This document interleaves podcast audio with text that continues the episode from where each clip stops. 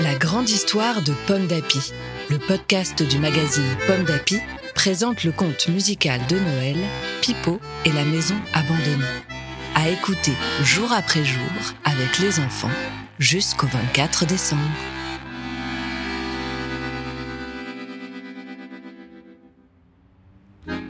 Aujourd'hui, 8 décembre, l'attaque des brigands.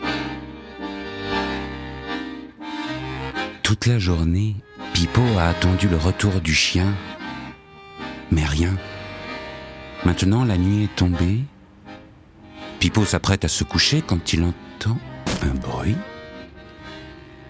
Il ouvre la porte et la referme aussitôt, évitant de justesse un caillou. Pipo crie Qui va là? Personne ne répond.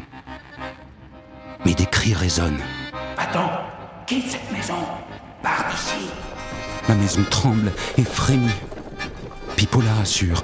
Ne t'inquiète pas. Je suis là. Soudain, il a une idée.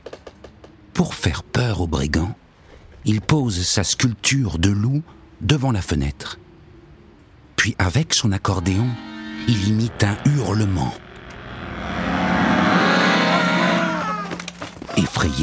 Les brigands s'enfuient. Quand Pipo n'entend plus un bruit, il sort pour s'assurer que les brigands sont bien partis. L'un d'eux a oublié un chapeau usé.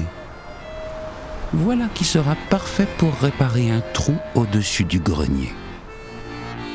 Ce soir, Pipo a du mal à dormir.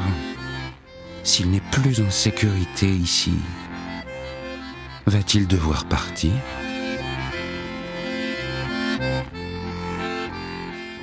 Merci d'avoir écouté cet épisode de Pipo et la maison abandonnée. Ce conte musical du magazine Pomme d'Api a été écrit par Marine Gérald, Marie-Pascale Nicolas Cocagne et Marianne Olivier. Mis en musique par Vincent Carenzi et lu par Pierre-François Garel. Rendez-vous demain pour la suite. Pomme d'api, c'est bon d'être un enfant. Un podcast Bayard Jeunesse.